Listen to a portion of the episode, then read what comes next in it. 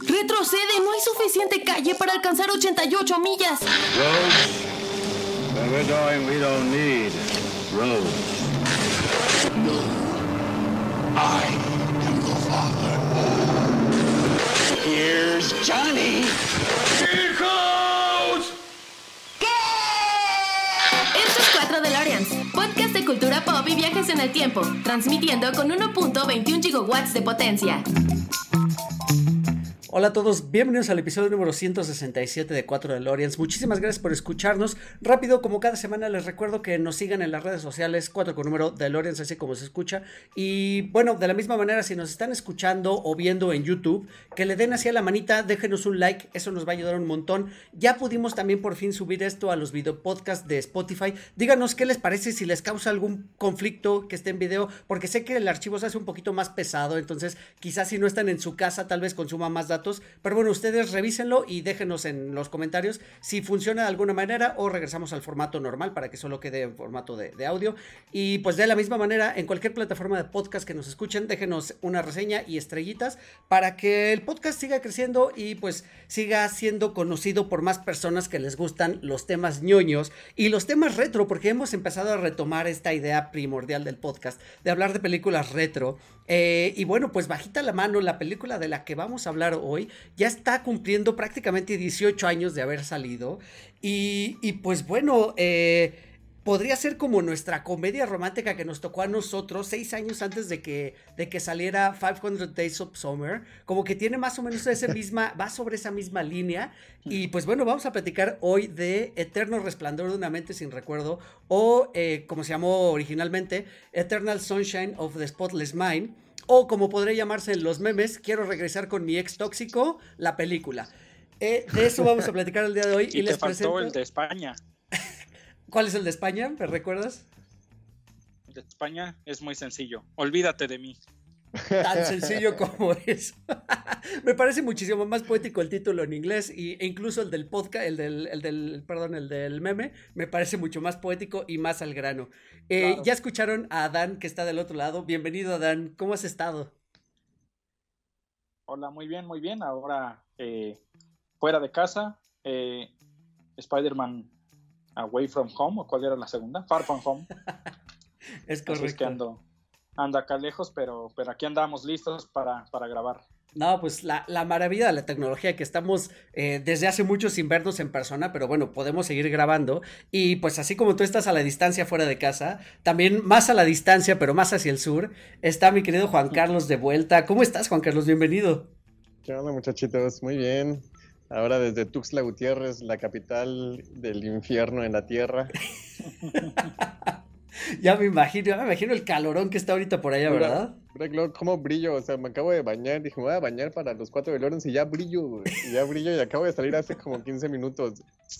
Ya sé, qué horror, qué horror. Aquí por lo Ah, yo menos. pensé que era parte del, del efecto para, para grabar. De mi, de mi filtro deslumbrante.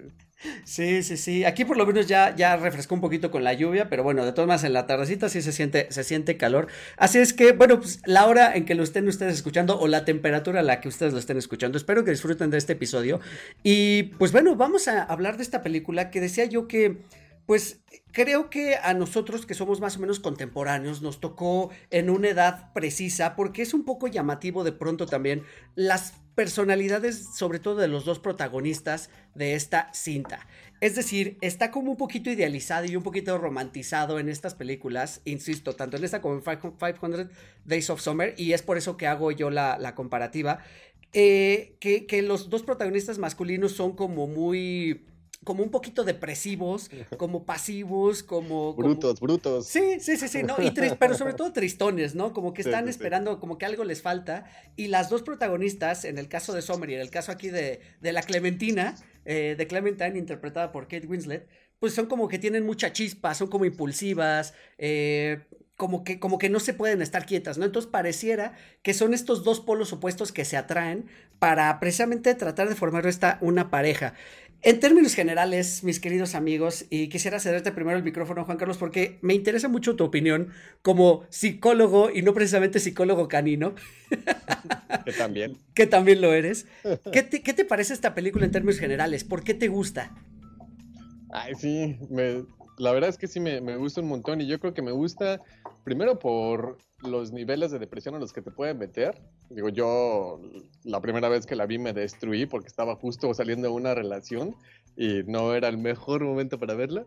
Pero ya viéndola con el tiempo, después siendo psicólogo, está bien bueno todo el, el, la línea sobre todo de duelo que manejan dentro de la, dentro de la película, ¿no? Porque es, es un proceso de duelo, de relación el que atraviesan los dos, pero sobre todo se ve más con, con, se ve más con él porque estamos en su mente, pero eh, hay algunas teorías que hablan de que se ve también en ella en los tonos de su cabello, ¿no? Como uh -huh. los, los, los uh -huh. momentos, los diferentes momentos de duelo que se, que se atraviesan.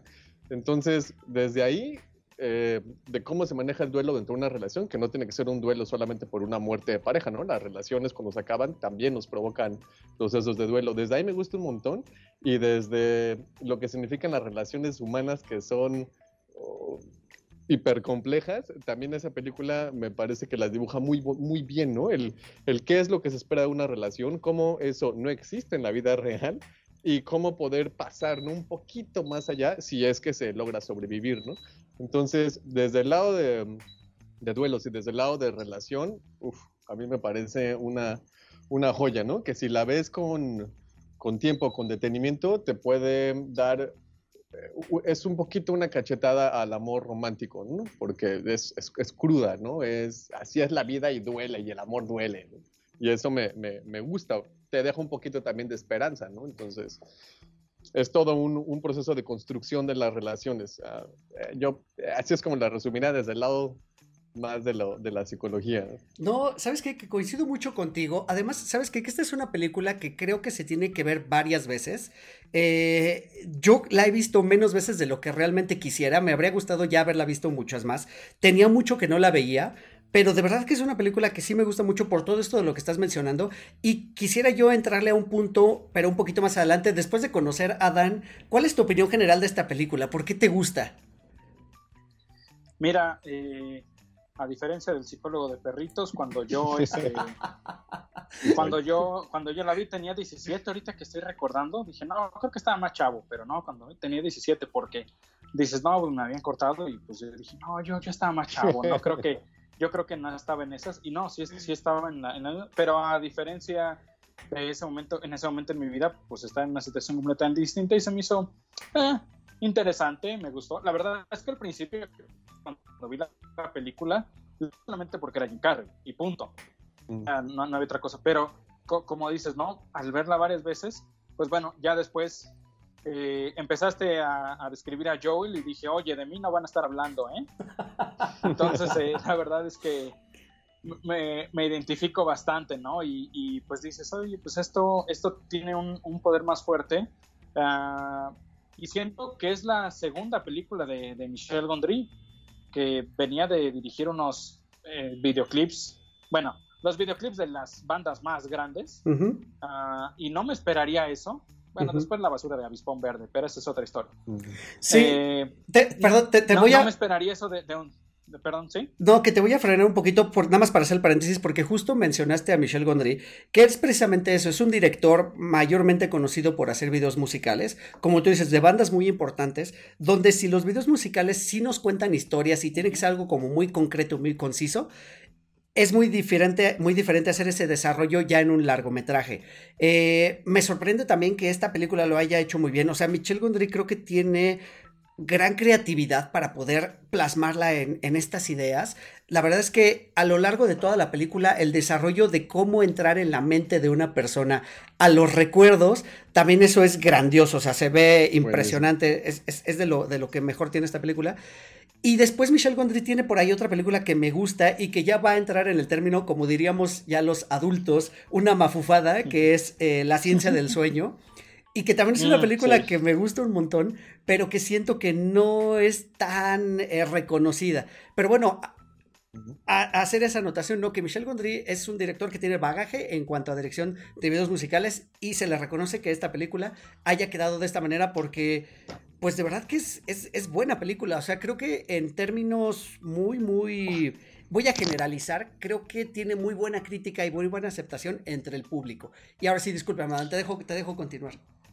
Sí, sí, sí. De hecho, eso es justo lo, lo que mencionaba por lo de los videoclips, porque podría haber hecho una película muy de clichés. Es cierto que tiene clichés, pero el amor son clichés muchas veces, entonces algunas veces vas a caer, pero lo toma desde un punto tan diferente que la primera vez que la vi, que no estaba, por así digamos, conectando, porque no, estaba, no había vivido esa situación, uh, me llamó mucho la atención porque era una película romántica, pero era completamente diferente a lo, a, a, a lo uh -huh, que ves, ¿no? Uh -huh. Sí. Incluyendo viendo, viendo la de Baz Luhrmann de Romeo y Julieta, es completamente distinta y también esa película es un poco, un poco diferente, ¿no?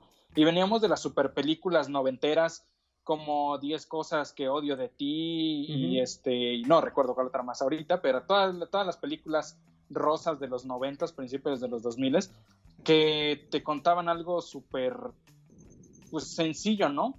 Y aquí te cuentan la, la complejidad de la relación, lo, lo, difícil que puede ser. Eso me llamó la atención porque yo no, yo no estoy viendo. Y cuando me tocó verla ya con otros ojos un poquito más grandes, digamos unos 23, 25, porque no la había vuelto a ver, eh, te pega de una manera distinta y ahora sí que te hace efecto a la tacha retardada, ¿no? Entonces eh, dices, wow, o sea, esta, esta película sí me habla, ¿no? Y, y la verdad es que eh, es, esa teoría también de los, de los colores del cabello me hizo mucho sentido y dije, pues más que teoría, yo ya lo casi, casi te diría que es, que es canon, ¿no?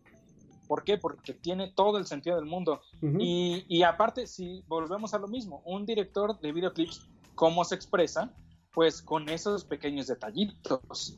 Uh -huh. Esos pequeños detallitos te, hace, te hacen ver eh, más allá del fondo de, de, de, un video. O sea, tú ves un video musical bien hecho. O sea, él, él hizo el, el, video este de Go de los, de los Chemical Brothers. Es un video que a lo mejor no tiene a lo mejor toda la historia del mundo, pero que sí te, sí te mete en su mundo, en esos tres minutos y piquito que dura el video. Eh, y siento que en esta película lo hace de una, de una manera maravillosa. Alguien podría decir, a lo mejor cuando ve esta película, dice, pues no puedo esperarme mucho de un director de comerciales, ¿no? Pero bueno, eh, Iñárritu también venía a dirigir comerciales y hizo Amores Perros y pues dices, órale, pues qué cosa tan... Eh, es como empiezas, ¿no? Pero no, no, no, no a dónde vas a llegar. Entonces me, me, me encantó por eso desde ese momento y se ha vuelto de mis películas favoritas, junto, claro que sí, con una película súper, súper, este, eh, de esas románticas, que es la de Cómo perder un hombre en 10 días. Esas son mis dos películas románticas favoritas. Sí, eh, completamente, completamente diferente el, Correcto. El, espectro, ¿no? Pero, pero me, me gustan en ese sentido. Digo, estas son mis películas que si yo quiero ver algo romántico, la de 500 días con ella, pues a veces también. Depende del humor. Sí, sí. Esta pega muy bien. Fíjate que ahorita voy a hacer el disclaimer porque de esta película, si ustedes no la han visto, no sé por qué no la han visto, no sé dónde han vivido estos 18 años, eh, porque si bien... O les borraron la memoria. O les borraron la memoria, es correcto.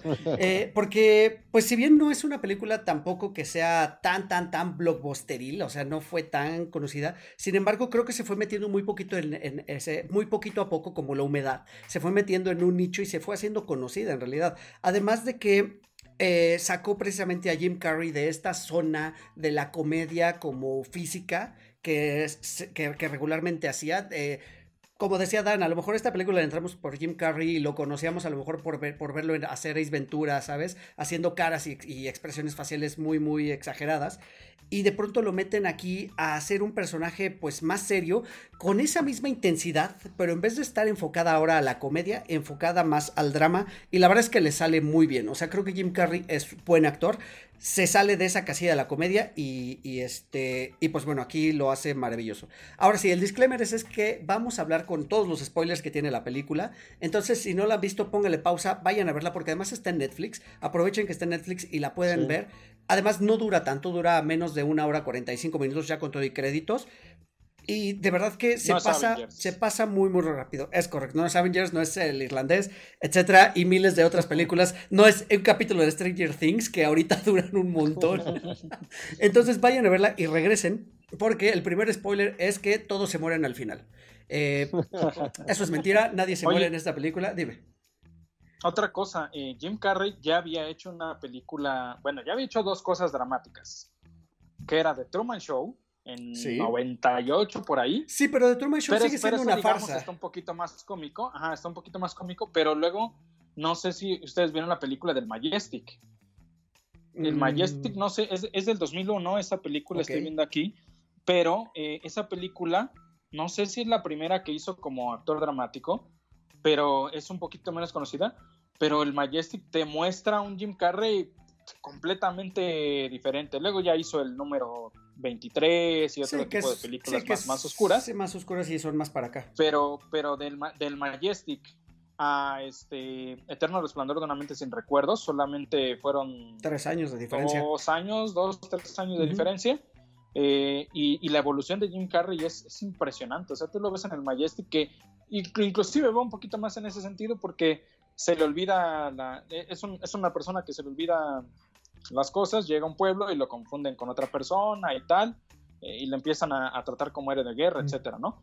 Eh, y aquí, pues bueno, curiosamente regresamos al mismo tema de perder la memoria, Ujú. y, y- y es, y es una cosa impresionante cuando tú lo ves hacer ese, ese performance más, más, más serio, ¿no? Te, te siento que sería el efecto, el efecto Hal, ¿no? O sea, Hal y Walter White, Correcto. no manches, o sea, haciendo Ventura y siendo el Majestic, siendo en este caso este Joel de, de- de Eterno Resplandor, y los puedes disfrutar igualmente. Es, es- es- esa, ese, ese nivel, pues no cualquiera. Sí, sí, sí, sí, coincido, coincido. Y, y bueno, ahora sí, entonces, para entrarle ya a la trama de la película y con spoilers y entrarle un poquito a los temas de los que habla esta película, como decían eh, ya ustedes amigos hace un inicio, pues sí, es, es, es una película que en realidad arranca como una comedia romántica, arranca con, con una persona que precisamente pues nos dice, él con una, una narración en voz en off, nos dice que es hasta cierto punto conformista, porque incluso hay un punto, no sé si recuerdan esta escena donde el coche está chocado y piensa que fue su vecino y, y como que no toma ninguna acción, ¿sabes? O sea, lo- a lo más que llega es escribirle una nota y ponérsela en el parabrisas y ya, ¿no? ¿Sabes? Cuando, cuando de pronto alguien pues quisiera de pronto buscar justicia, vas y le llamas o le tocas y le dices, oye, pues, ¿qué onda mi coche? Etcétera, etcétera. Él no, o sea, desde, desde ese punto nos muestran que él es muy pasivo que él es muy pasivo, que él no se sale de, su rutina, de casi no pierde el control. Y de pronto por una razón que no se nos explica y que él mismo no entiende, se sale de su rutina para no ir a trabajar y toma un tren hacia otro lado. Llega a ese lugar y conoce a una chica y pues parece que todo empieza a, a tomar forma con esta chica, ¿no? Y esta chica pues es precisamente Kate Winslet interpretando a Clementina. Y este... Y bueno, como que se conocen, incluso ella es muy alegre, muy impulsiva, muy invasiva. En algunos, o sea, cuando van en el tren van y se le sienta al lado y le da un puñetazo, ¿sabes? Que, que es algo que tú no te esperas de alguien que acabas de conocer. Entonces, como que ahí se nos muestra cómo son las dos personalidades de los dos y cómo en vez de chocar, pues pareciera que se, se adhieren a este cliché de Complementan. de los, ah, de los supuestos se complementan, ¿no? Y este es como el preludio de, de la, de la película. Ahora, la película tiene algo. La película muy al principio eh, trata de confundirnos, eso es cierto, porque no está contada de manera cronológica, sino que empieza a brincar como de atrás para adelante. Y eso lo hace que en algún punto tenga que regresar a explicarnos qué es lo que está pasando. Sin embargo, no me molesta, porque cuando te hace eso sentido casi al final dices, ah, o sea, la verdad es que sí, sí, sí, sí, como que, como que te, te prende un poquito aquí y dices, órale, eso está padre. Y de ahí viene ya como esta retrospectiva donde, voy a hacer aquí ya el spoiler de la trama en general, es, ellos ya se conocían antes, habían entablado una relación, eh, esa relación no acaba bien y bueno, pues ella decide olvidarlo a él, porque para este momento que se nos presenta hay una compañía a la que tú contratas y te borra los recuerdos de una persona en específico, los borra de tu vida, como si no hubieran existido. Él, eh, cuando se entera de que esto sucede, en venganza, pues decide borrarla también a ella. Y vienen cosas ya más interesantes que yo quiero platicar más adelante. Pero sobre este punto, y algo que hablaba Juan Carlos, y te quería preguntar en este momento, es, hablabas tú del duelo, de lo que es terminar con una relación, que sí, finalmente es un duelo, y es algo de lo que aprendes. Pero ellos, al momento de borrarse mutuamente, ya no pasan por este aprendizaje, pienso yo. Y entonces es cuando tiende a repetirse pues la historia finalmente. Y eso es lo que me queda, me queda de esta idea, básicamente. ¿Qué piensas, Juan Carlos, de esto? Sí, pues yo creo, tienes razón, ¿no? O sea, realmente cuando deciden borrarse el uno al otro, no, lo, lo que están haciendo es huir del duelo, porque pues el, el, el duelo duele, ¿no? O sea, no, no es cómodo, son muchos sentimientos muy horribles, desde estar muy deprimido a estar muy enojado, ¿no? O sea, no, no se siente bien que algo se te, que algo se te acaba, que algo se te muera, ¿no? Entonces sí, no pasan por ese, por ese proceso de duelo. Eh, parece como una, como una idea muy seductora, ¿no? O sea, es seductor el pensar en, y si mejor me borro, porque eso te ahorraría un chingo de cosas, ¿no? El dolor. O sea, todo el dolor te lo, te lo ahorrarías y te ahorrarías no sé, uno o dos meses de estar llorando o de estar bien contento y que se te atraviese esa canción en la cabeza y que digas, puta, esta canción, ¿no? Y que te vayas otra vez para abajo, ¿no? O que te encuentres cartas, que te encuentres eh, regalos, o sea, todo lo que, lo, lo, que te regresa y te pone tan mal después de terminar una relación, pues suena bien seductor el decir, pues mejor lo borro todo y ya yo creo que ese es un intento, ¿no? De, de, ellos, de no atravesar ese duelo. El duelo ah, lo atravesamos, lo atravesamos en la cabeza de Joe, ¿no? Ahí lo atravesamos, porque ahí sí podemos verlo en su cabeza, como él atraviesa cada uno de esos. Yo creo que eh, lo más que podemos ver de duelo en los dos es un poquito el comienzo, ¿no? La negación a, a terminar la negación, cuando, cuando él está diciendo que, que, parecen como una pareja de, de viejos, ¿no? Que no, que uh -huh. no hablan, así eh, como con, con, esa negación de decir, es que no podemos dejarnos llevar por, por eso, cómo llegamos a convertirnos en, en esto, ¿no? Ahí yo creo que empieza él a entrar, ya se borran y ya cada quien, bueno, más bien vemos el duelo en la cabeza de, de, de él nada más, ¿no? Pero qué bonito, ¿no? O sea, a mí me gusta mucho esa, esa idea de, de, de, poderte saltar el dolor, pero el problema, y es que ya lo vamos a ver más adelante, pues es que no funciona, ¿no? O sea, no, no es, es un camino que suena súper fácil, pero no funciona porque ni aprendes nada, no resuelves nada, no, no puedes salir como debes de salir de un duelo, ¿no? Que es con aceptación, con aprendizaje, con entender por qué tuviste que atravesar todo eso y sacar herramientas para poder enfrentar a, a, la vida que te viene por delante, ¿no? Porque cuando te quedas con un duelo inconcluso, ¿no? Que suele pasar, pues, bueno, hay muchas formas de quedarte con un duelo inconcluso, ¿no? Pasa mucho con la gente, por ejemplo, que tiene personas desaparecidas, en las que no pueden cerrar un duelo, ¿no? En las que no existe un cuerpo, no sabes qué le pasó a la persona, no sabes nada, y pues son personas que la pasan re mal, porque nunca alcanzan a cerrar ese proceso y se pueden quedar entonces en depresión constante toda la vida, ¿no? Sin poder hacer ese, ese, ese cierre de todo lo que, lo que implica el terminar o el perder algo. Entonces, suena súper seductor al principio y cuando sigue avanzando la película, pues ya te das cuenta de que no, no, no les va bien, no les va bien con sí. ese intento. Es que justo, Adán, permítame tantito antes de, de, cederte la palabra, justo, además del aprendizaje, ju eh, lo mencionabas tú hace un momento, o sea, vas pasando tu duelo y parece que te vas sintiendo mejor y chin, no llega algún recuerdo que te, hace, que te da un poquito down, no te da para abajo. Y por eso en este proceso de... Me gusta cómo lo explican cuando van a la clínica para hacerte olvidar. Está buenísimo, güey. Aparte, me encanta porque en la sala de espera incluso hay una señora que está sentada con un tazón de perro. De, de, perro. Ajá, o sea, ah. con las cosas que le recuerdan a su perro. O sea, ah, no, no, es únicamente... Se llama Buster, aparece. Sí, sí, o sea, no es únicamente, no es únicamente saltarte el duelo de perder una persona, sino es de perder casi cualquier cosa. Eh, no que sea, sí. No, eh, en su magnitud, por supuesto, ¿no? En su, en su, en su este, proporción, pues.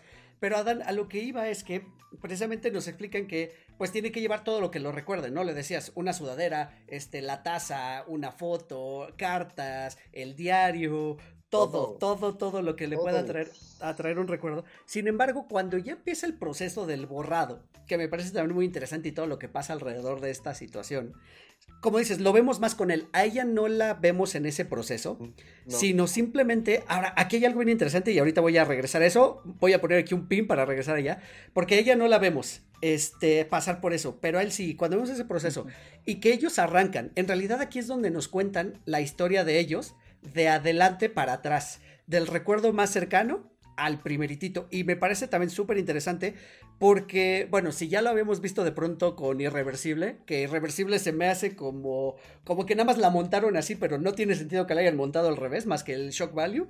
Eh, pero bueno, esa ya es otra discusión que tendremos en algún momento. Aquí me parece muy interesante cómo lo montan, cómo van montando la historia de atrás para, de, de adelante para atrás, perdón Y hay un punto donde él dice, quiero parar esto, ya me arrepentí. ¿Por qué? Porque además de los recuerdos malos, también lo que le están borrando son los recuerdos buenos. Y pues bueno, finalmente creo que ese es un aprendizaje que todos deberíamos de tener, ¿no? No todo lo que, por más malo que es el resultado, tuvo que haber tenido algo de lo que dice, sacar un aprendizaje o sacar un conocimiento o sacar algo que sí te deja al, eh, esa sensación de confort de que por algo empezó. ¿Qué opinas, Adán, de, esta situación?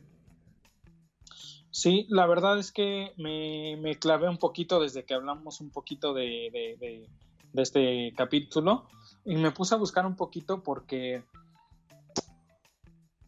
me llamaba mucho la atención y de hecho pues se me hace hasta un poquito complicado entre comillas el nombre de la película. Es muy largo o sea comercialmente hablando es una pésima decisión ponerle un nombre tan largo a la película pero tiene un sentido más fuerte cuando me puse a, investigarlo porque ya cuando lo ves así dices claro pues yo también hubiera hecho lo mismo no eh, estaba viendo que de entrada el nombre de la de la película, Eternal, Eternal Sunshine of the Spotless Mind, es de. Eh, ah, aquí lo tengo. Alexander eh, Pope. Eh, deriva de un texto del, del, poeta Alexander Pope. Ajá. y cuando ves ese poema, no manches, o sea, te pega, te pega más, más duro. La verdad es que, pues, los que los que estén escuchando, viendo esto, denle den, den una, leída, les digo de, del, ¿cómo se llama este poema? Ah, yo que les ibas a leer. ya iba yo a poner música este ambiental. déjame ponerme el saquito para hacer la de Paco Stanley. Y sí, sí, sí, sí. No, pero, pero otra de las cosas es que uh, hay, un, hay un escritor de la generación Beat que se llama que se llama, ¿cómo se llama este cuate? Jack Kerouac. Jack que, que, que, Kerouac, ajá, ajá, ajá, que dice, vive tu memoria y asómbrate, ¿no?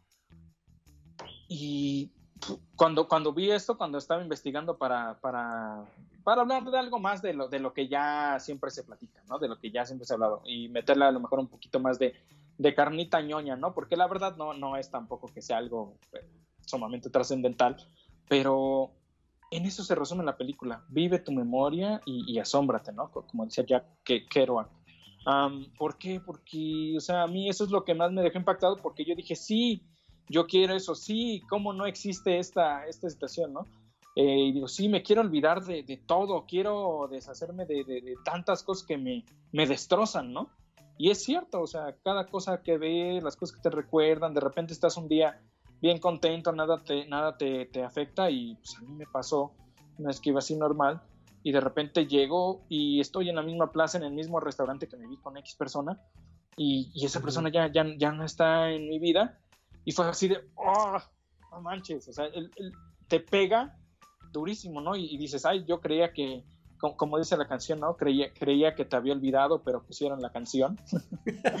Eh, sí, o sea, tú crees que, ya lo pasaste, pero, pero la verdad es que te, impacta mucho más, ¿no? Y sí, como, como decías, ¿no? Esos, eh, esos duelos mal cerrados, pues te, dan un shock, ¿no? Y yo creo que esta película no, nos avienta mucho más, inclusive más que 500 días eh, sin ella, nos avienta mucho más esa reflexión a algo más sano. O sea, es una película que, te deja, porque también la de, la de 500 días con ella es una pelea de que quién fue el malo, ella, él, y todos sabemos que, pues no el malo, pero pues el que la estaba regando pues era él, pero bueno, es todo un tema ahí ya, ya de, de, de debates, ¿no? Sí. Bueno, creo que hay un podcast, ¿no? ya, ya, hay, ya hay un episodio, ajá, por lo tanto no, me pues voy a, no me voy a extender en mis opiniones acerca de esa película de nuevo, pero no, precisamente, y justo... sí, me acuerdo que ya vi uno, pero, pero a lo que voy es esto, es, muy... Y es muy y te deja... Ahora sí que es una película que sí te deja algo, ¿no? Eh, más allá del entretenimiento, que es válido, pero que sí, yo creo que hasta hasta algún psicólogo de repente te la va a recomendar. De hecho, de hecho, ya hablaremos del final en un momento más, pero antes de llegar ahí, quisiera yo hablar precisamente y abondar un poquito, ahondar un poquito más en los, en los personajes, porque eh, ya decíamos hace un momento, o sea, si desde un principio nos muestran, y, y por obvias razones de la película, conocemos más a Joel, eh, porque vemos prácticamente todo desde su perspectiva, eh, digo, nos enseñan mucho esto, ¿no? Que es, que es este, no le, es evasivo, no, no le gusta meterse en conflictos, está como en su zona de confort, no le gusta moverse mucho de ahí. Incluso cuando empieza la película, nos dicen que él llevaba ya tiempo en una relación, o bueno, no, sé si cuando empieza en algún punto, nos dicen que él llevaba mucho tiempo en una relación que él, ajá, con Naomi, que precisamente como que ya no funcionaba, pero él no se movía de ahí. O sea, ahí se mantenía hasta que llega ella y es la que le da el impulso como para, para cambiar, ¿no? Le dice, no, pues ya esto se terminó y voy a estar contigo todo el tiempo, ¿no? Ella nos muestran un poquito menos, sin embargo, si se fijan, nos muestran cosas bien fuertes. Eh, cuando ella le platica a él sobre la muñeca, esta onda de la muñeca de cuando ella era niña, tenía varias muñecas y una de ellas era muy fea y le puso el nombre de Clementine y que le gritaba así de, no, tú tienes que ser bonita, tienes que volverte bonita, que no sé qué.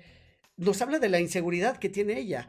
Y, aquí me llama la atención y no sé qué piensan ustedes porque pues ella nos la muestran, sí, nos dan a entender que es muy insegura, sin embargo, tiene toda esta onda como muy extravagante y muy estrafalaria, los, los tonos de color de cabello, de lo cual ya hablaremos un poquito más adelante sobre esta teoría que me encanta, pero incluso la ropa, o sea, que se pone un suéter naranja súper llamativo y es como para, para, tiene esa inseguridad de que no se siente bonita, pero como que lo, no sé si lo acepta o dice, no soy bonita, pero veme de todos modos, veme, veme, veme, veme cómo aquí voy a estar, ¿no? Quiero hacerme notar. Y es eso, es muy extrovertida, llega y se te sienta al lado. En una de las escenas, cuando recién se conocen, le, le, quita su pollo del plato, ¿sabes? Algo que tendría que ser como, como muy personal, y ella lo hace. Eh, incluso, pues parece, y se lo dice él muy, muy cruentamente, de una manera muy cruda en una de esas peleas que tienen, dice es que tu forma de ser aceptada es seducir a la gente. Eh, me, me, me choquea mucho esta pelea cuando le dice es que desde los celos, eh, él, eh, o sea, ella regresa borracha de una fiesta porque también siempre tiene que utilizar como el alcohol, como tener ese, ese, ese aliciente para seguir adelante con, lo, con las conversaciones y con sus relaciones. Ella regresa borracha de una fiesta y él le dice, es que seguro piensas que me acosté con alguien. Y él muy crudamente, y ese es el momento donde rompen, es la última vez que se ven en realidad. Él le dice, no, no lo, no lo pienso, doy por hecho que te acostaste con alguien. Y aquí también nos habla mucho de él porque ella se va, se acaba, digamos, la discusión, y para él pasa como, como de noche, ¿no? O sea, para él, él no se dio cuenta que la, que la relación ahí terminó, ¿no? Todavía va y le compra un regalo de San Valentín. No sé, ¿qué, qué onda con, toda esta, con todo esto y sus personales, mi querido Juan Carlos? Pues es que sí están bien, están bien destruidos, ¿no? Y esa es, la parte que, mencionaba al principio que me gusta mucho, que es en la que nos muestran a personas reales, a personas con, unos traumas de infancia fuertes, ¿no? Fuertes, fuertes, porque como tú dices, ella tiene todo este problema de, haberle marcado tanto como que era fea, ¿no? Y, y, está bien, pues bien interesante lo que tú dices, ¿no? Cómo busca entonces después como ser más vista, ¿no? Como buscar entonces cómo cómo sopesar esa situación que le debe de haber marcado pues, pues, bastante gacho. Y él pues también, ¿no? en alguna de las escenas cuando está él siendo niño abajo de la cama, abajo de la, de la mesa, ¿no? Y que nadie lo ve, ¿no? Dices, que ¿por qué nadie me ve si estoy aquí. Entonces, te muestran como pequeños fragmentos de la infancia de cada uno, que sabemos que la infancia, ese periodo formativo, nos marca todo, ¿no? Primeros cinco años de vida nos hace todo lo que vamos a hacer. Ahorita ya sé que después yo tenga rastas y tú, gorras de ajolotes. Entonces, nos muestran a, personas muy reales, a personas que tienen conflictos de vida grandes, ¿no?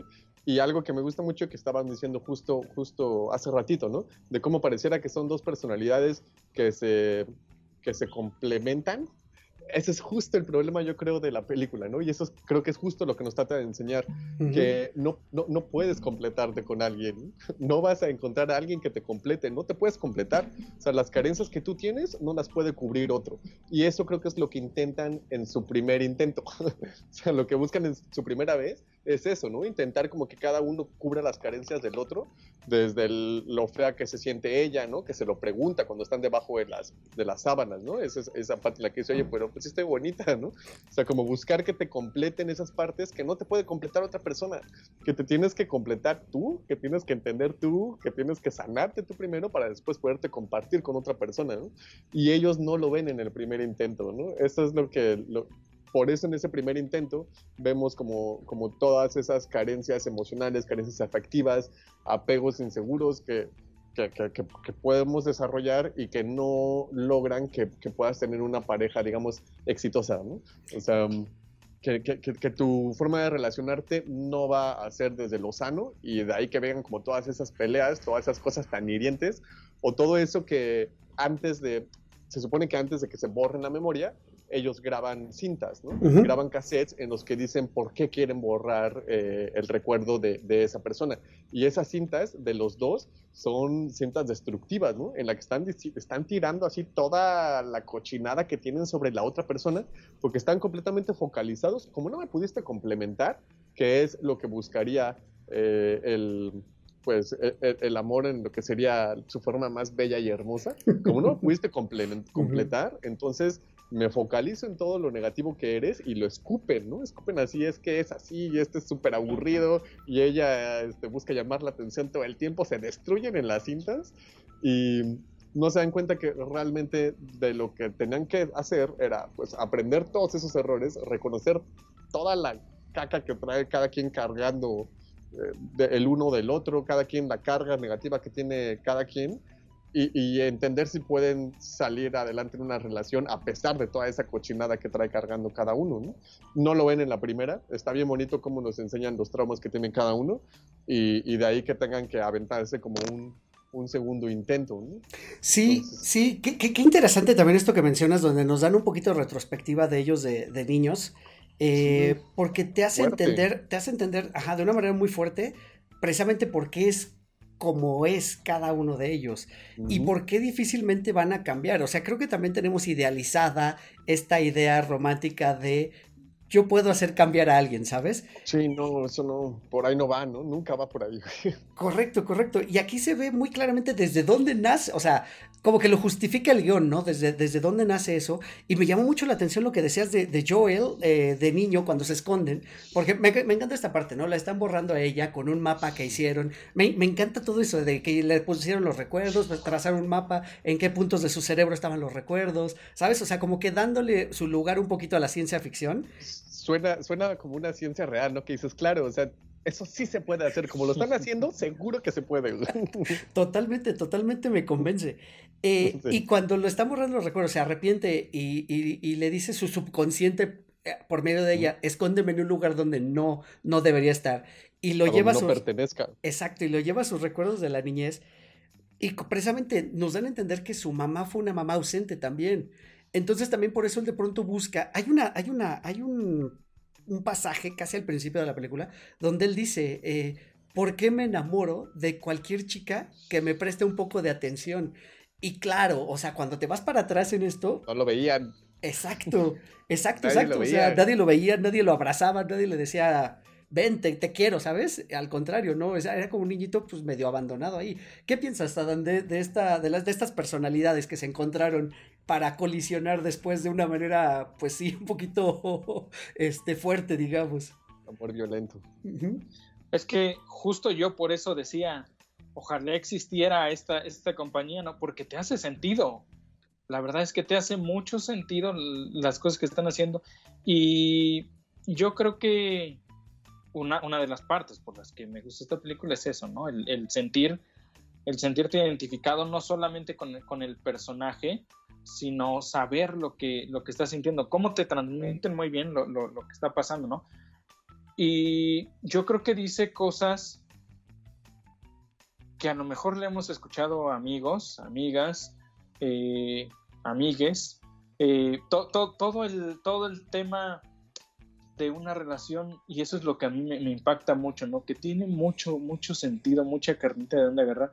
Y cuando ves esas, esas personalidades, pues yo veo un montón de Joels y Clementines en la calle todos los días.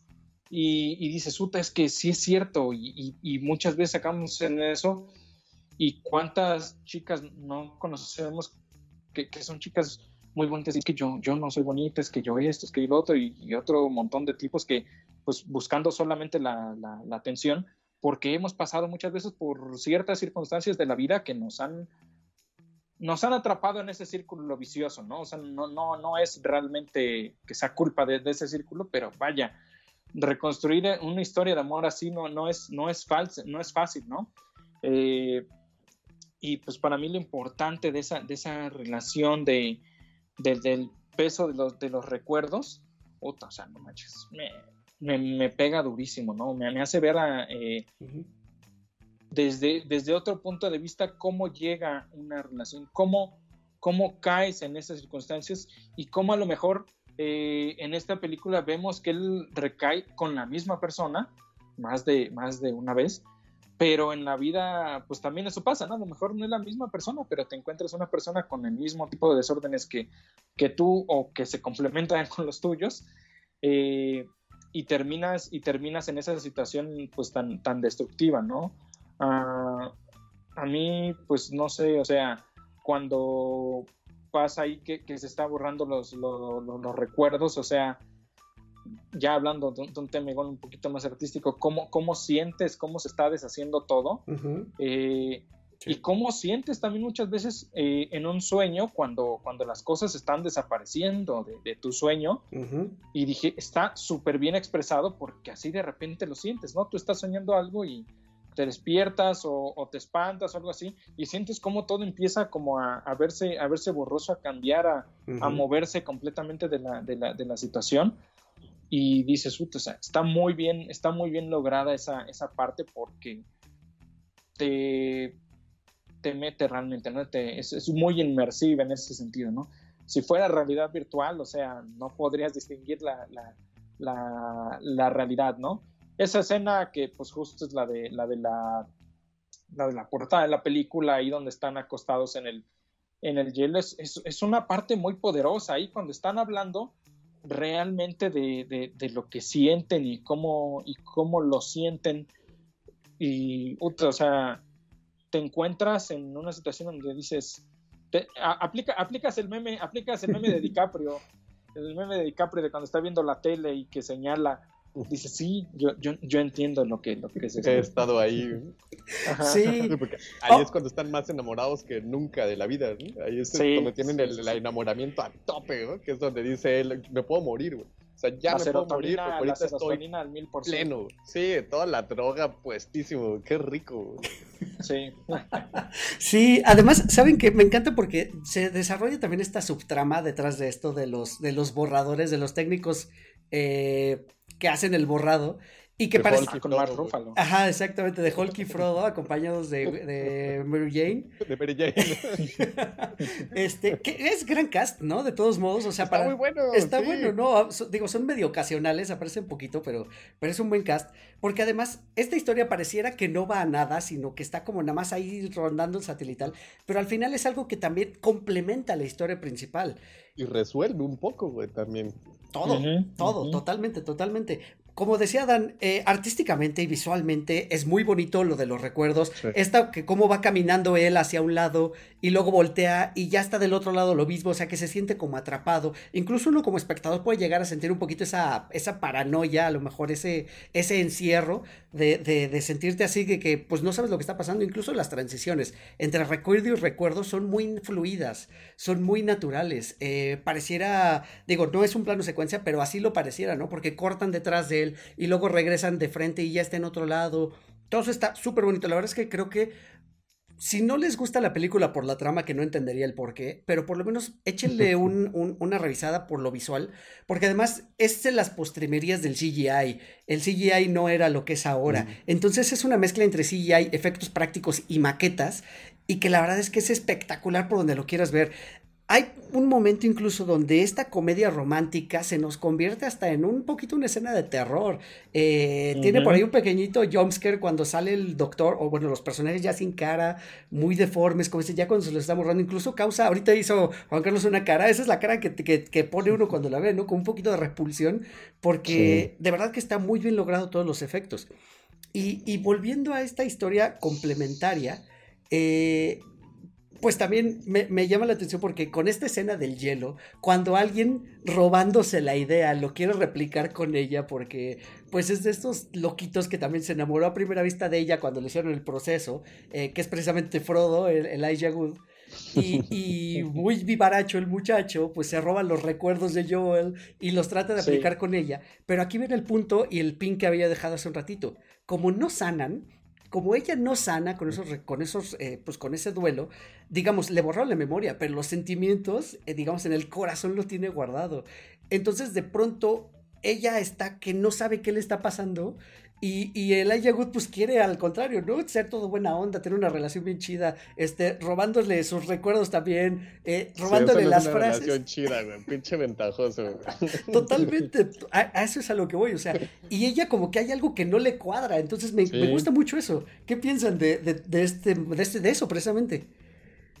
Sí, está muy bueno, cómo le triguea, ¿no? O sea, tiene momentos en los que ella dice, no, esto ya lo viví, pero no lo viví, no lo cerré bien, ¿no? Como ahí en el hielo, o también cuando van en el coche, algo le dice de, de, de, que tú eres very nice, ¿no? Y, y, le conecta ese nice que antes también decía mucho y que era como algo recurrente que decía este Jim y entonces Joe. Y, le vuelve a triggerear, ¿no? A decir, mm, mm, esto no, no, no, no, como que no le gusta, ¿no? No sabe por qué, pero pues sí es por eso, porque está mal cerrado, está le, vuelve a conectar, ¿no? Le, son justo eso que, que decía hace rato Dani, que, que decíamos, justo esas, esa canción que te triguea, pero que sabes de dónde viene, ¿no? Ese restaurante que dices, puta, güey, ¿no? Ya me impactó otra vez, pero tú sí sabes de dónde viene, ¿no? O sea, tú sabes reconocer y decir, me duele, pero qué bonito que tuve ese momento con esa persona, ¿no? O sea, porque aparte eso me hizo crecer aquí y bueno, ya nos ponemos súper románticos y bueno, estoy en este lugar ahora gracias a las experiencias previas que he tenido, pero ella no tiene esa herramienta, como se lo borraron, solamente le impactaba así, decía así de, ¿no? Como el golpe en la cara y no sabía de dónde le estaba, le estaba llegando esa, esa información. Eso está muy bueno y shame on you, Frodo. Eso no, se hace, Está muy manchado. No, está bien manchado, ¿no? ¿Cómo, le, juega la cabeza a la pobre Rose? Sí, sí, sí. O sea, sí es despreciable todo lo que hace. Como dices, es un ventajoso. Este, incluso es como medio awkward el tipo. O sea, es como, como que te da cringe, te da, te da penita ajena. Eh, pues misma Mary Jane, misma Kristen Dunst en este personaje, le dices que ella me odia. Y pues, ¿cómo no te van a odiar, mano? Si se ve que eres medio repulsivo desde ese, desde ese punto, ¿no? Eh, y precisamente cuando viene la historia de ella y que nos están diciendo que, pues a legua se nota que está enamorada, tiene como este amor idílico del, doctor, el que inventó el método, este, que, que, pues lo admira profesionalmente, pero también sentimentalmente, y pues le lanza acá unas indirectotas así, y el doctor... Bueno, y el doctor las, el doctor las cacha, pero como que las esquiva, ¿no? Como que le dice, ay, ay, ay, ay, ay.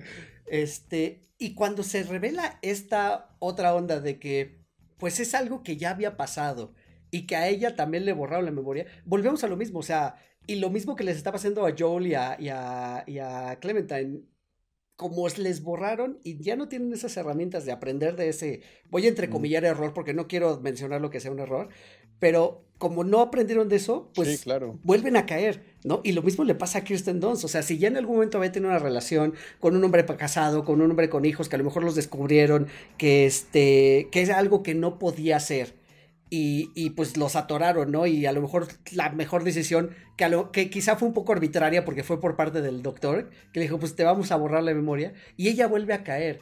Entonces aquí es donde, pues sí, se refuerza este momento de, claro, no aprendiste, pues vas a dar ahí de nuevo. Claro, es, es lo mismo que pasa cuando estás adentro de una relación. Eh, amorosa o, no amorosa, ¿no? Pero hablemos de una relación amorosa que eso trata la peli. Lo mismo que pasa cuando estás en una relación y tienes problemas, y te dejas de hablar y no hablas sobre el problema y lo dejas ahí y vuelves a tener problemas y lo dejas pasar y no hablas de él y lo, e, e, es, es, la misma, ¿no? Es como, como una analogía de ello. Es el olvidar, olvidar, olvidar todo lo que está horrible, pero en un momento eso te va a explotar en la jeta, ¿no? No vas a poder huir de ello, va a regresar, te va a explotar justo por, por lo que tú dices, ¿no? Como no lo hablaste, el problema, no lo resolviste y no aprendiste de él, va a regresar y va a regresar una y otra vez, una y otra vez y te va a hacer la vida imposible como se la hace a, todos ellos, ¿no? A todos los que se las borraron, no, no tuvieron ningún aprendizaje sobre ello y vuelven a, vuelven a no a caer, como tú dices, en el error, sino a tener las herramientas emocionales para poder lidiar con lo horrible que es la existencia y lo complicado que son las relaciones interpersonales. Ámense mucho. Y vayan a terapia. Sí, definitivamente. ¿Qué piensas, Adán, de esta historia como alterna que va complementando también ya nuestra línea principal? Mira, la verdad, y vuelvo a lo mismo, esa gente existe, aunque no exista esa máquina que te hace eh, acceder a los recuerdos de otra persona, sí existe y es el amigo Chapulín. Es, es el amigo el, que el que te dice, sí, yo sé que él no te trataba bien, pero pues si tú fueras mi novia, yo no te haría esas cosas. Y el vato pues tiene información porque su cuate le contó la morra, lo que sea, ¿no?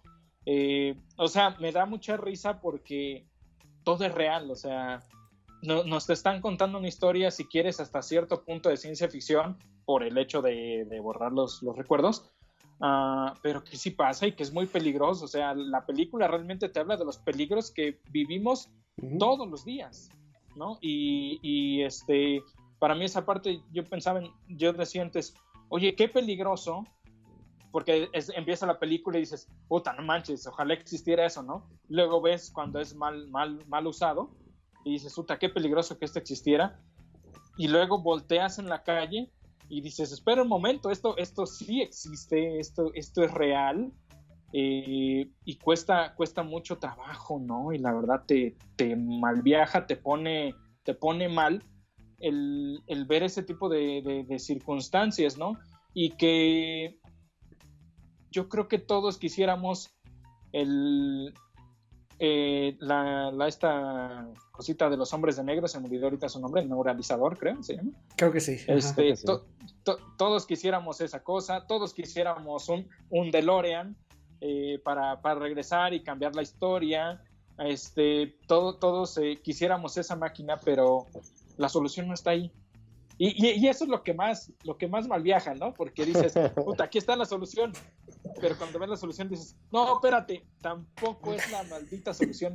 La, la solución es, la solución es vivir la vida y hacer, y hacer las cosas mejor, ¿no? Y aprender de esos errores. Pero justo mencionabas el, tema de los personajes depresivos, ¿no? Como Tom y como, como Joel.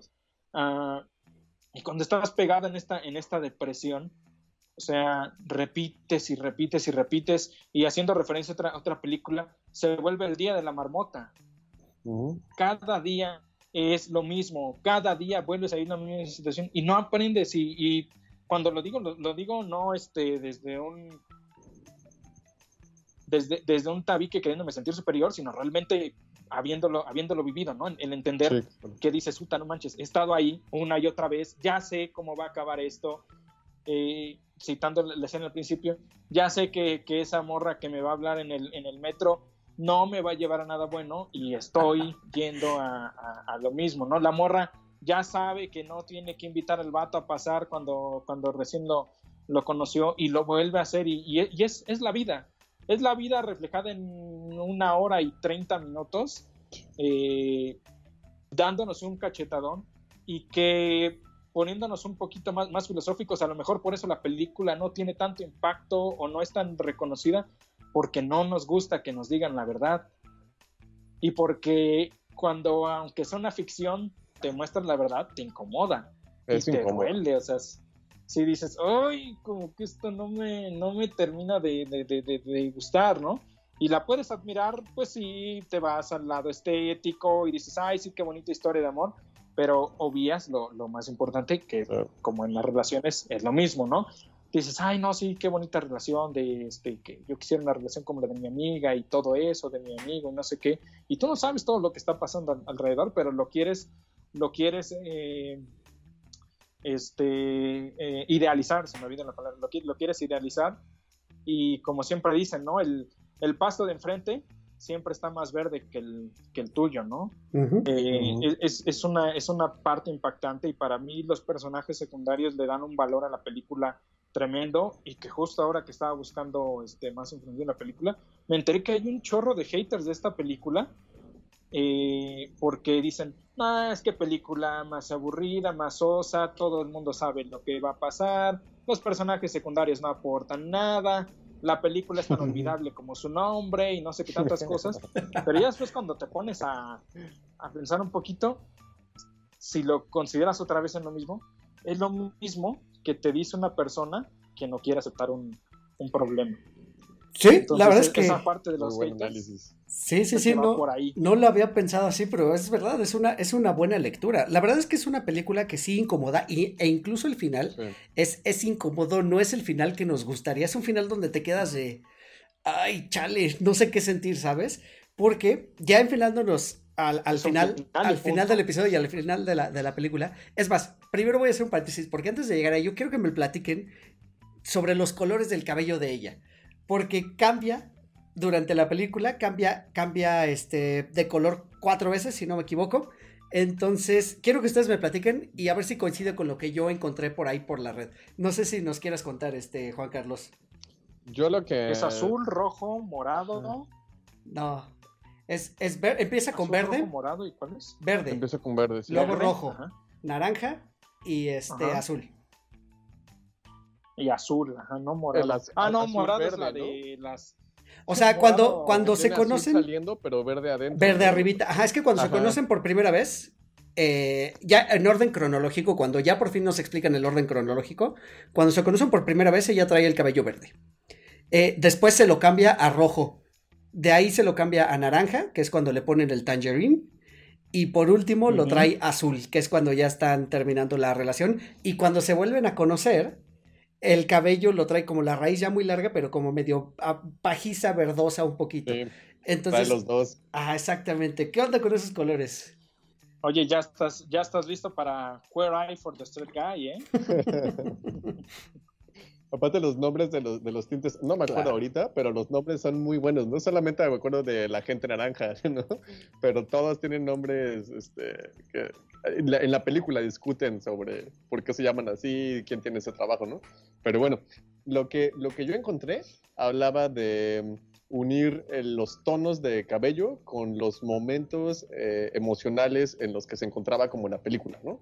Hablaba como del verde, que es cuando estaba comenzando la peli, cuando apenas iba como despegando la relación, eh, y después del rojo, cuando estaban como en el máximo momento de las endorfinas y la serotonina bombardeándonos por todos lados, que es cuando están tirados en el hielo, ¿no? Ahí ella tiene el, el cabello rojo, que es cuando está como el más, oh, ¿no? el más poder, the power of love.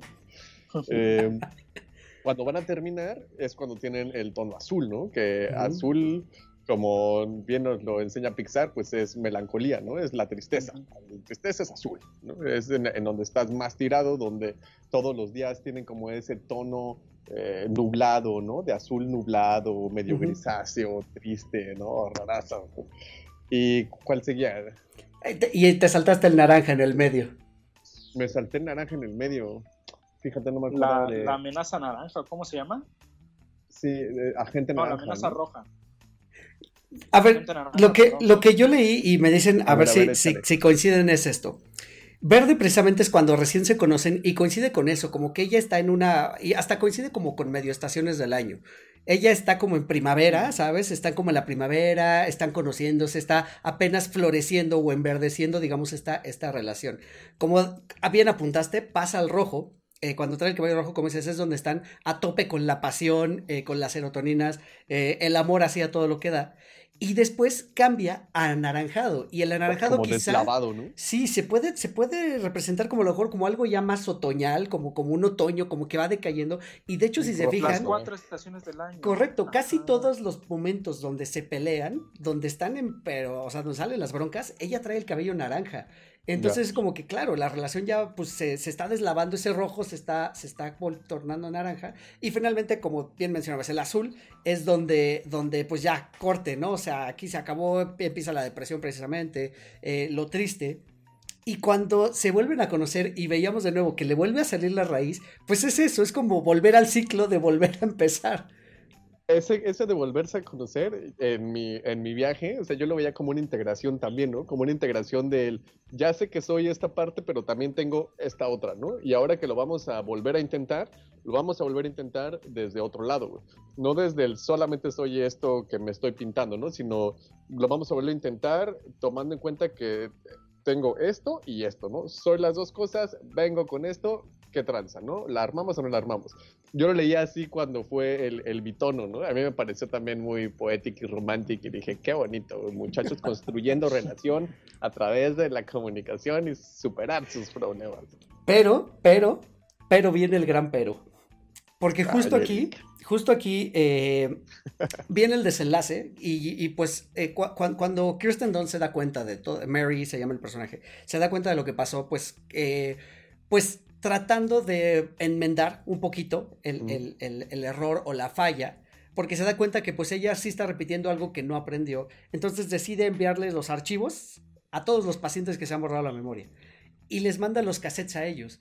Y la verdad es que es, es una escena muy cruda, es una escena muy incómoda cuando escuchan los cassettes mutuos, ellos que van en el coche y, y él la corre, la, literal la, la baja del coche. Sí, la baja. Y a pesar de todo, de todas maneras, porque se dicen cosas bien horribles ahí en, en los cassettes. Y es casi, casi como si te las están diciendo de frente, ¿no? Aunque él le dice, nunca, no, no, yo no pienso eso de ti. Pero ella también lo asume, dice, bueno, pero es que lo vas a pensar porque, porque yo soy así, porque suelo comportarme así, porque así me pasa en las relaciones. Y, y ella, a pesar de todo, va y lo busca y lo encuentra en su casa. Este, además lo resuelve muy bien porque lo busca con la guía telefónica, trae, trae su hojita arrancada de la guía telefónica, eh, lo encuentra en su casa y escucha lo que él está diciendo y él dice, "Ah, espérame, lo voy a quitar. Y ella dice, no, no, no, no lo quites, vamos a escucharlo completo. Y como yo en un principio, como tú dices, lo interpretaba como eso, como, bueno, vamos a, a partir de aquí, de la comunicación, de que ya sabemos, lo vamos a intentar de nuevo. Pero anoche que volví a ver la película, porque justo la película ahí se acaba. Eh, bueno, se acaba después con una escena donde ellos están corriendo en la nieve y se repite tres veces esa escena y luego ya créditos. Pero, pero ella le dice lo mismo, o sea, tú te vas a sentir atrapado por mi, por, por, por mi forma de ser, por, por cómo soy este, de impulsiva, me vas a echar la culpa de que hago o no dejo de hacer cosas y yo me voy a aburrir de ti, porque así soy. Entonces, la verdad es que me queda con esa sensación de, de que no lo lograron, ¿sabes? O sea, esa segunda vez que se conoció ya no llegó a más. ¿Qué- Esa es la interpretación que yo le doy. ¿Qué, qué Yo piensan creo que del está final? abierto, ¿no? O sea, yo creo que lo dejan abierto y yo soy del team, no te preocupes, Rose, no te subas al Titanic porque sí lo van a, a- a- a lograr, ¿no? O sea, yo me quedé con esa idea, con la idea de, vale, ya sabemos hacia dónde se puede ir, este, ya conocemos nuestras cochinadas, ¿no? Veamos si, si sale otra vez, ¿no? Porque sí, sí lo, lo dice ella como va a suceder esto, va a suceder lo otro, pero ya tienes conocimiento de ello, ¿no? O sea, si sucede es porque de plano ya, güey. O sea, no hiciste nada para hacer las cosas diferentes, ¿no? O sea, ya hay mucho conocimiento, ya tienes herramientas muy grandes como las que nosotros tendríamos con cinco años de terapia. Entonces, yo digo que lo dejan abierto, güey. Para mí no, no, no- quedó como que no lo van a lograr, sino como que pues a ver qué pasa, güey. Ya saben hacia dónde se puede ir, ya saben qué camino oscuro puede tomar. A ver, a, ver cómo les va. ¿Tú qué dices, Adán?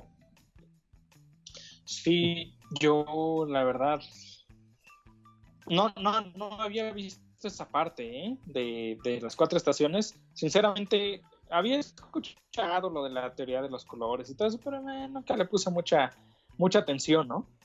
Pero me dejó, me dejó en un viaje ahorita, ¿eh? me dejó un viaje estar pensando en esa, en ese tipo de circunstancias, de, de, de cómo están la, la- sea,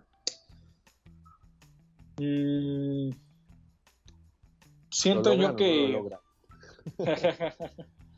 Siento yo que, que, que, esa parte que a lo mejor a veces puede parecer un poco floja o puede no gustarte y cómo, cómo va, uh, te deja la expectativa de lo que es la vida y como que te involucra, ¿no? Como que te involucra en la parte de cómo lo terminaré yo, cómo, cómo sería esta, esta reacción de mi, de mi parte. Eh, y yo creo que eso es lo más poderoso de la, de la película, viendo ya desde, desde ese punto de vista, ¿no? El, elige tu propia aventura si, si tú quieres, ¿no? Al, al final.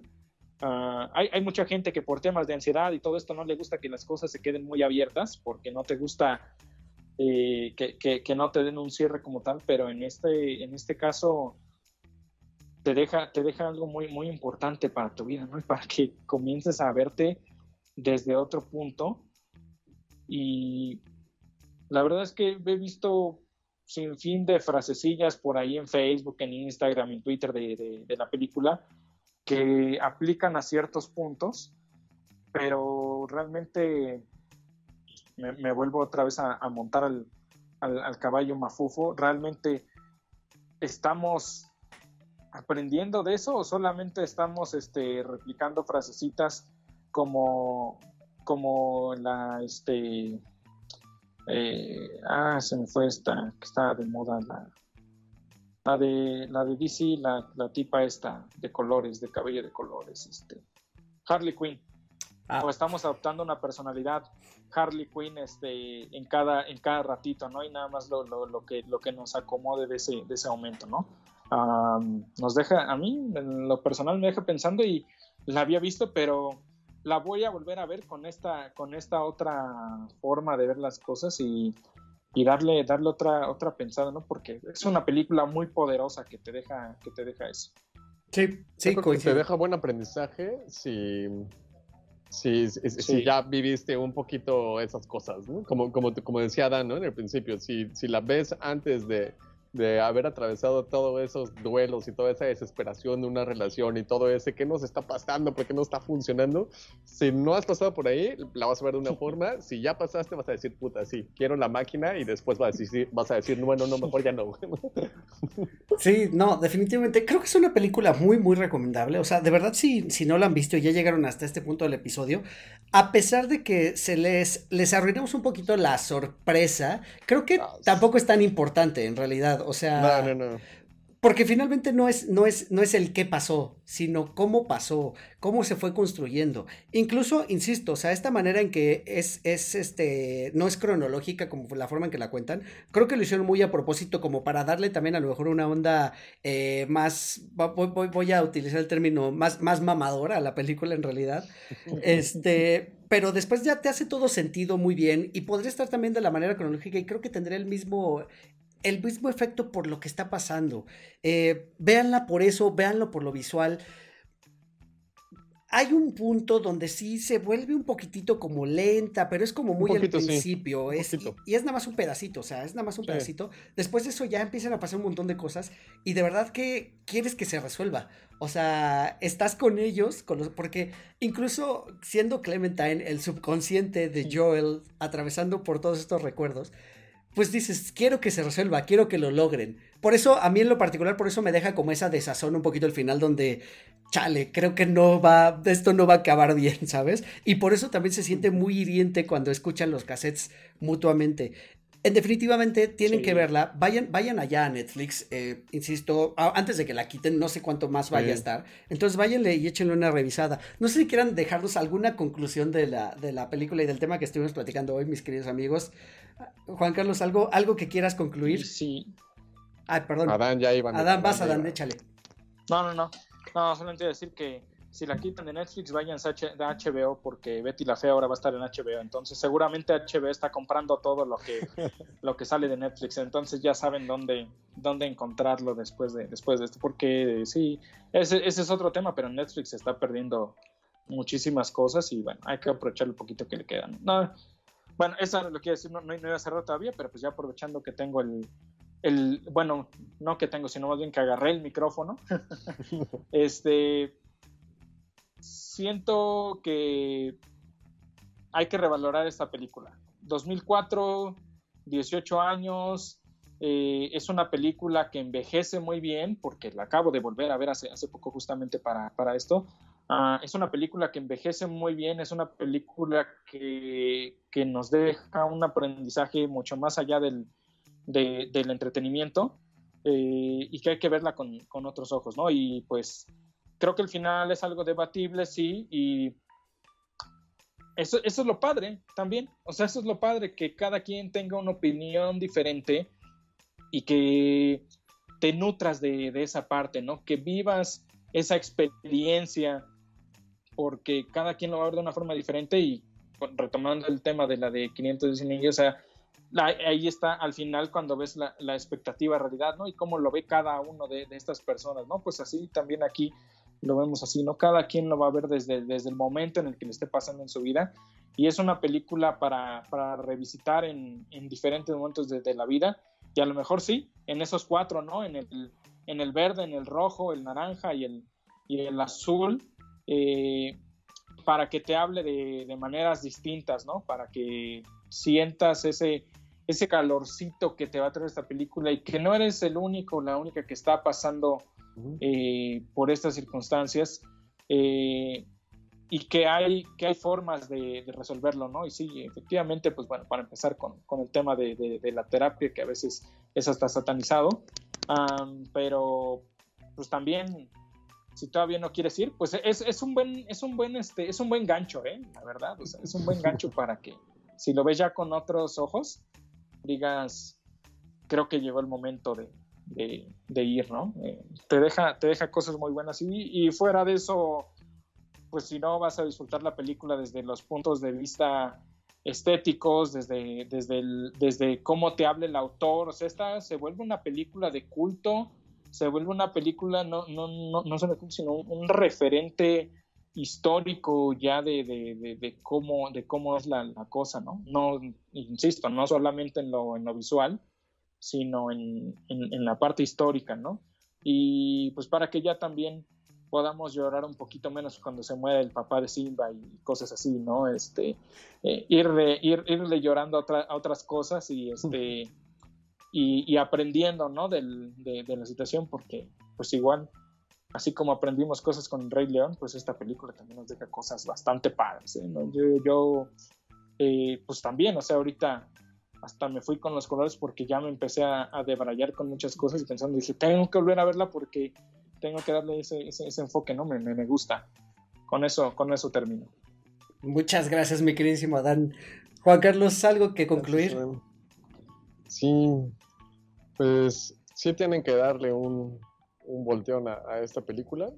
Yo creo que la incomodidad que causa es, es, es, muy, es muy buena que cause esa incomodidad porque nos muestra que las relaciones interpersonales y las relaciones amorosas tienen un montón de caras y una de sus caras pues es esta, ¿no? La de no ponernos de acuerdo, la de no comprender al otro, la de no sentirnos comprendidos y como bien dice Adán, ¿no? O sea, que sepas que, que no eres la única persona que lo, que lo vive y y yo creo que un, algo que, que, que, sería importante señalar, pues es que el hecho de que veas que no eres la única persona no quiere decir que así tenga que ser siempre, ¿no? No tiene que ser así, ser así siempre. Joel y Clementine hubieran podido ir a terapia de pareja y les hubiera ido muy bien. Fueron para otro lado, pero mucho realmente, mejor. sí, les hubiera ido mucho mejor. No hubiera sido tan rápido, toma más tiempo, ese es el asunto del mundo real, las cosas y arreglarnos la cabeza toma tiempo pero es muy incómoda porque nos muestra justo eso, ¿no? El amor es complejo, estar con una persona toma un montón de esfuerzo, pero sobre todo, y lo que nos muestra la película es que el esfuerzo no significa que tengas que cambiar al otro, ¿no? Y que el otro te tenga que comprender, sino que todo se trata de cómo estás tú por adentro, cómo estás construido desde tu infancia y cómo a partir de eso solicitas cosas o pides cosas que no te van a llegar, que no va por ese lado y que mientras no te veas primero para adentro, no vas a poder llevar una relación eh, más cómoda, ¿no? Porque no va a haber una relación que no tenga problemas de que sea perfecta, siempre vas a, a, a ver esto, por eso es tan incómoda la película, pero que, que, se sepa que no tiene que ser así, ¿no? Hay formas. Y por eso yo estoy en el equipo de esos muchachitos. Tuvieron que haber aprendido algo a través de esto, ojalá, o lo van a volver a vivir y, espero que les queden como esos retazos dentro de lo que no se les borró para que puedan salir mejor librados de, en, ese segundo intento. Entonces, pues echen un montón de ganas, no se desesperen, y véanse primero para adentro antes de empezar a decir por qué siempre me tocan las mismas personas. No te tocan las mismas personas. Tú sigues haciendo lo mismo que has hecho con todas tus parejas. cierto, cierto, cierto es. Y pues bueno, no me queda nada más que agradecerles por su tiempo, por, por compartirnos sus opiniones y pedirles que nos dejen sus redes sociales, mi queridísimo Adán. A mí me encuentran como eh, Adanco o arroba Cortés Adán en Twitter en Facebook como Adán Cortés y en, Instagram como Adanco-007. Tremendo, ahí están las redes de Adán. Ahora el turno de mi queridísimo Juan. A mí síganme, como siempre vengo a hacer comerciales, síganme en el perfil de mi trabajo, que somos un hotel, guardería y escuela para perros.